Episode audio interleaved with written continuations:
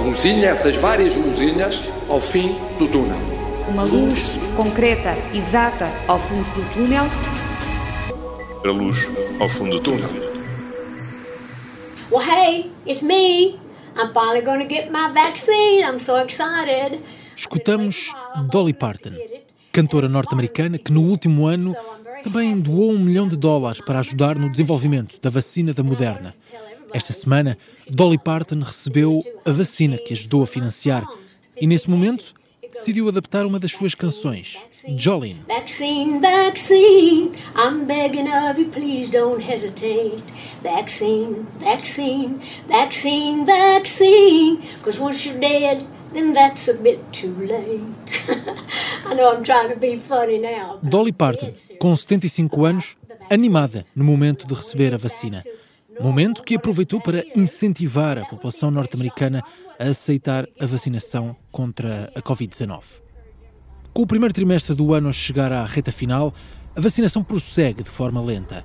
As farmacêuticas procuram responder às necessidades e espera-se que nos próximos meses comecem a ser distribuídos fármacos em muita maior quantidade. Em Portugal, cerca de 3% da população já está completamente vacinada, ou seja, recebeu já as duas doses da vacina. A situação pandémica continua a abrandar, tal como a pressão hospitalar que se aproxima das metas traçadas pelos governantes. Na próxima semana, o governo vai apresentar o plano para o desconfinamento, que vai começar pelas escolas. Mas voltando às vacinas, todos os fármacos que estão a ser administrados não são dirigidos à população mais jovem. É certo que esta fatia da população não tem contraído sintomas mais graves da Covid-19, mas as crianças também ficam infectadas, transportam o vírus e ainda há muitas incertezas sobre os efeitos a longo prazo desta doença. Hoje falamos sobre o impacto da Covid-19 na população mais jovem.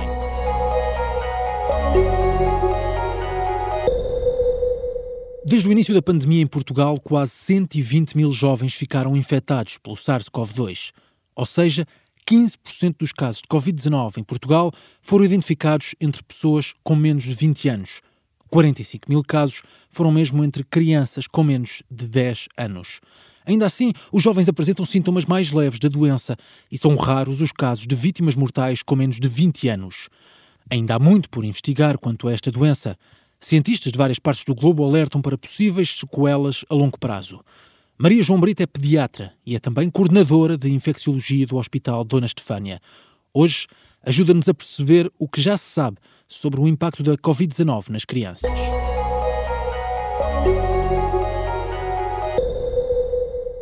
Sim.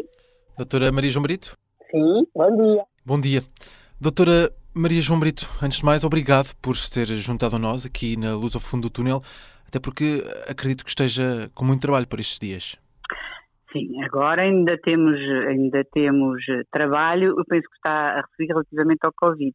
Mas nós, desde junho, da, na unidade de infecciologia, portanto, abrimos não só a unidade de Covid, mas a unidade de infecciologia. Portanto, durante todo o ano, habitualmente, a unidade tem muito trabalho.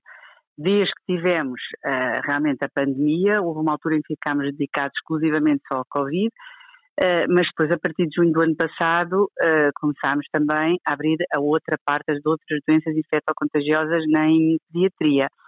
E, portanto, sim, temos muito trabalho, mas temos metade da unidade com Covid e metade da unidade com doenças infectocontagiosas. Neste momento isso ainda se, se mantém, essa divisão? Mantém-se porque ainda temos necessidade de ter, de ter uma área dedicada à, à patologia do Covid.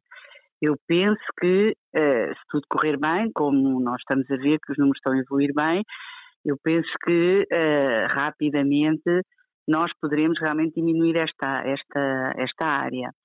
Mas as doenças infectocontagiosas, no geral, vão se manter, não é? Porque as que não existiam voltaram a reaparecer e nesta altura já temos crianças internadas com outras patologias. Vamos olhar um pouco para, para esse impacto da, da Covid-19 nos mais jovens. Falávamos já aqui quase de um, de um efeito secundário que, que esta pandemia veio trazer também, mas neste momento em Portugal 120 mil jovens já ficaram infectados com SARS-CoV-2, eh, ou seja, população abaixo dos 20 anos, sendo que 45 mil uh, uh, são crianças com menos de 9 anos. Uh, ao longo desta pandemia já teve que lidar com algum caso mais complicado da, infecção pelo novo coronavírus entre os jovens? Olha, esta doença na idade pediátrica, felizmente, não tem nenhuma repercussão semelhante à, à, que se passa na idade adulta. Portanto, este vírus poupa desde o início da idade pediátrica e devo-lhe dizer que antes deste SARS-CoV-2, o primeiro vírus SARS que apareceu no mundo, uh, não atingiu a, a idade pediátrica e, portanto, para nós, eh, nós até estaríamos à espera, dada a semelhança que este vírus tem com o anterior, que não houvesse repercussão na idade pediátrica. Isso não foi o que aconteceu, houve realmente crianças infectadas, mas o que mesmo se verificou é que dentro dessa população de crianças infectadas, e como disse muito bem, uma grande maioria uma pequena percentagem eh, foi uh, necessário internar e teve alguma doença que inspirou mais cuidados. Mas felizmente é, uma, é, uma, é um vírus que poupa a idade pediátrica, vamos falar, por exemplo, de mortalidade, quer dizer, uh, ou mesmo da, da, necessidade de internamento. Não é comparável com a idade adulta, felizmente. Sim, há algumas crianças que tiveram que ser internadas com formas raras desta manifestação do, da doença do Covid. E essas, uh, pronto, algumas têm necessidade de uma maior vigilância, inspiram mais cuidados, outras não. Temos ainda uma situação que acontece eh, na idade pediátrica, que às vezes tivemos que internar outras crianças com outras patologias e que quando vão ser internadas faz-se o teste e estão positivas. Portanto, elas são internadas por outro motivo, por exemplo, um doente cirúrgico precisa de uma, de uma cirurgia, vai fazer o seu teste e está positivo, mas nós não lhe podemos rotular de Covid. É um doente que tem uma outra doença e que tem realmente um teste positivo. Queria perceber também o impacto de, de, provocar outras patologias nas crianças ou patologias que, uh, que, não, que não eram visíveis, que esta infecção pode vir a provocar a longo prazo um, na população mais jovem. Quer dizer, pode provocar em, em toda a população, mas uh, a população mais claro. jovem também não, sei, não tem sido tão estudada neste, nesta pandemia. Sim, a longo prazo não podemos saber. Ninguém pode, ninguém hoje pode afirmar que sabe o que é que vai passar a longo prazo, porque isto é um vírus novo e não há tempo ainda para nós podermos eh, avaliar o que é que se passa a longo prazo. O que acontece é que algumas manifestações raras da doença, e vou falar de uma manifestação que é muito mediática, que é o, o MIS-C, que é um síndrome multi-inflamatório sistémico que afeta vários órgãos, um, dentro desse quadro, com uma afecção de vários órgãos, essas crianças e adolescentes depois têm que ser seguidos em consulta e uh, aquilo que a gente sabe até hoje, e vamos procurar, é depois ver se há problemas a nível uh, respiratório, a nível cardíaco, a nível renal, e o que nós temos realmente verificado é que as crianças precisam de um acompanhamento ali mais próximo da alta, até para recuperar, fazerem fisioterapia e depois que algumas delas uh, não podem ter atividade física durante uns meses enquanto a sua parte cardíaca uh, não normaliza. Se isto vai ficar por seis meses, vai ficar por um ano, se vai desaparecer, eu francamente não lhe poderei dizer, porque não há tempo ainda e, e para nós podermos avaliar isto. O que nós fizemos no Hospital Dona Estefânia, fizemos uh, alguns protocolos com a pediatria, a infecciologia, com outras especialidades, nomeadamente uh, com a alergologia, para se fazer as provas de função respiratória, com a cardiologia pediátrica, para ser a parte da, das cicatrizes cardíacas e da atividade física, e estamos nessa altura a seguir as poucas crianças, devo dizer, que este número é um número felizmente muito pequeno, que passaram realmente por esta situação. Portanto, para lhe dar uma ideia dos números que aconteceram até hoje em Portugal de infecção uh, por SARS-CoV-2 e por internamentos por Covid, nós estamos a falar deste grupo de, de patologias que, eh, que são preocupantes, mas que são raras. Nós no Hospital Dona Estefânia, desde há um ano, tivemos 34 casos destes MIRCs. Portanto, como vê, é um número, num ano, é um número pequeno, felizmente. Portanto, eh, casos de crianças que acabaram por ter uma sequela mais grave desta, desta pandemia. Sim, mas nós, nós só podemos chamar sequelas quando o seguimento já tem mais de um ano, não é? Hum. E o que acontece é que nós estamos agora a fazer um ano de pandemia. Portanto, eh, nós podemos chamar complicações, situações que acontecem no imediato ou no imediato após a doença, mas as sequelas têm que se ver a longo prazo. Neste uh, momento, há algum tipo de acompanhamento que seja dado a, a, a crianças que, que fiquem infectadas ou que testem positivo, há algum acompanhamento que seja feito periodicamente ou apenas uh, surge esse acompanhamento depois de, se, uh, de aparecer algum sintoma mais tarde, depois de, desse teste positivo? Olha, nós na Estefânia passaram, eu não vou dizer hoje o número certo, mas eu acho que é o 830 casos, desde o primeiro caso no dia 7 de março, uh, portanto está quase a fazer um ano.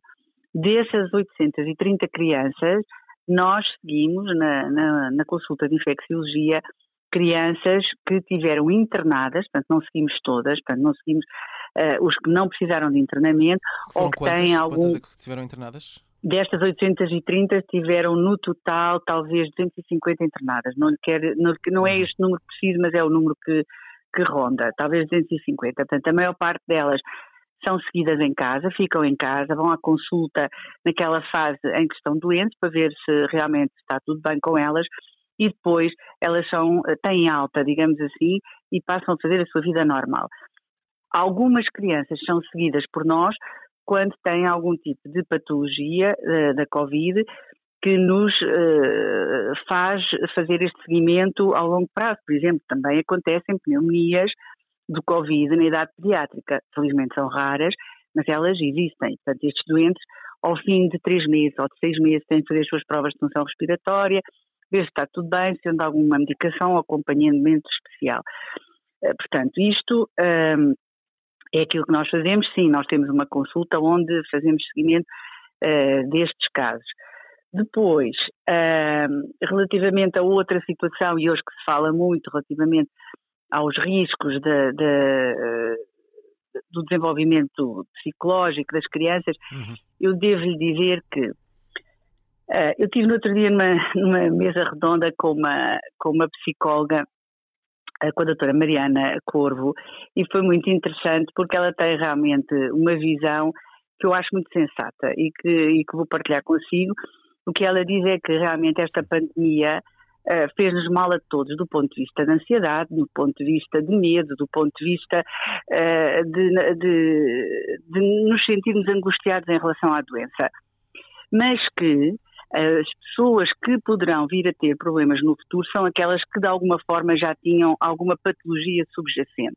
Ou seja, em todos os grupos etários, esta situação de ansiedade ocorreu, aconteceu de certeza consigo, aconteceu comigo, uh, o facto de estarmos privados da nossa vida social, dos nossos contatos, isto uh, uh, não é bom para ninguém, não é?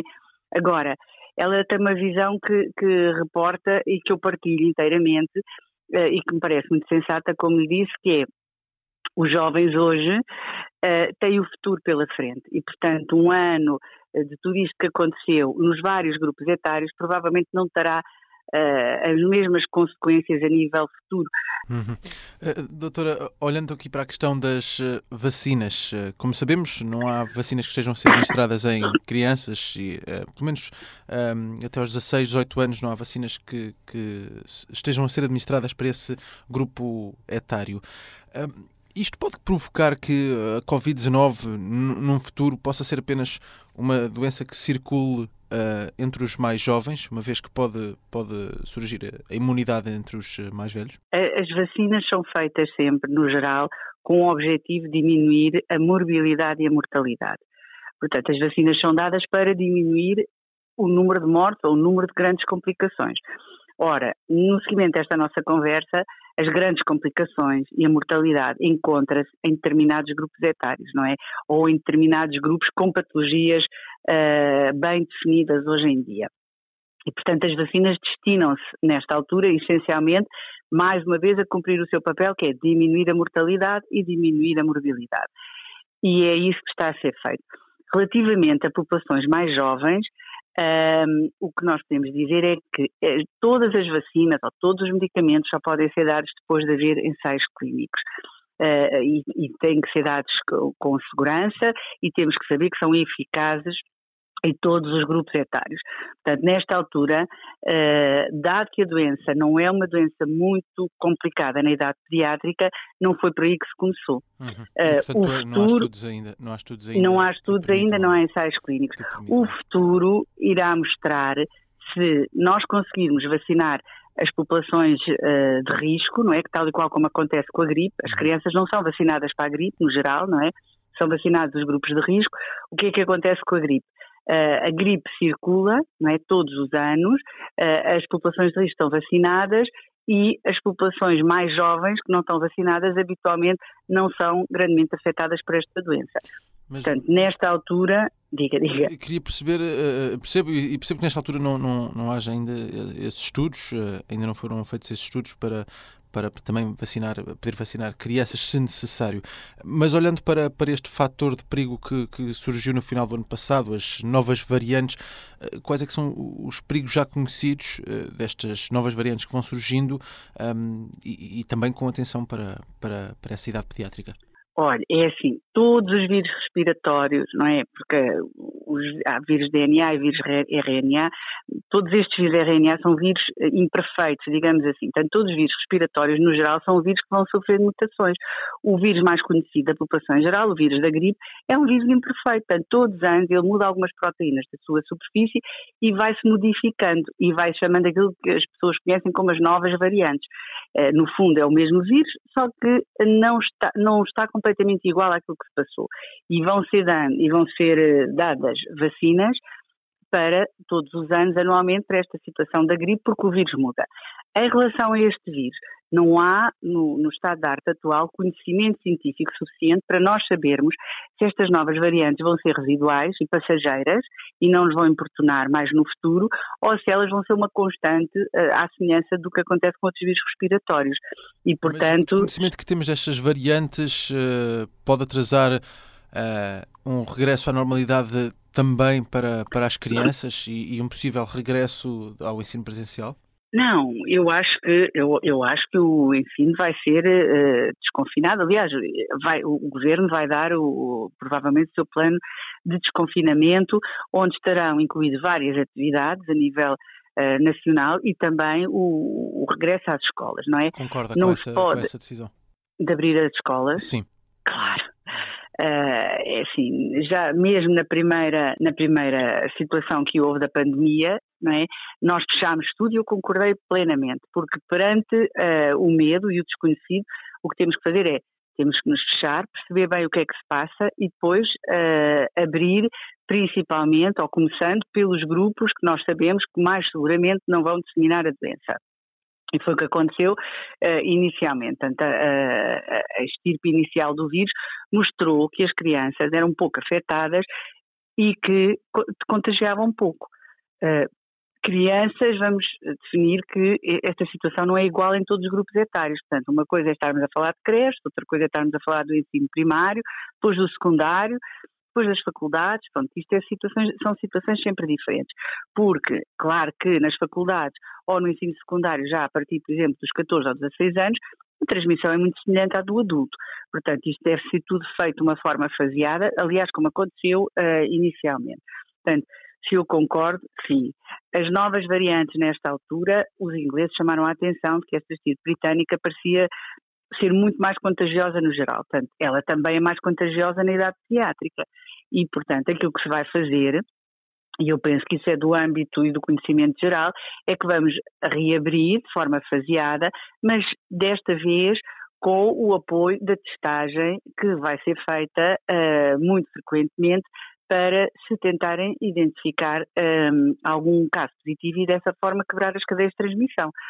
Uh, portanto, se o plano for este, não é? À medida que vamos reabrindo, vamos testando, identificando os casos, quebrando as cadeias de transmissão por um lado e, por outro lado, aumentar a vacinação, e isso é fundamental, nós vamos ter que nos vacinar, vacinar, vacinar, e essa vai ser, eu penso que essa é uma boa estratégia, uh, que pode ajudar aos poucos a, entrarmos na, na vida normal. Sim. Sim. Para terminar, Maria João Brito, gostaria que olhasse para, para o futuro, já o estava a fazer um pouco. Queria perguntar-lhe o que é que espera dos próximos meses em relação a toda esta pandemia.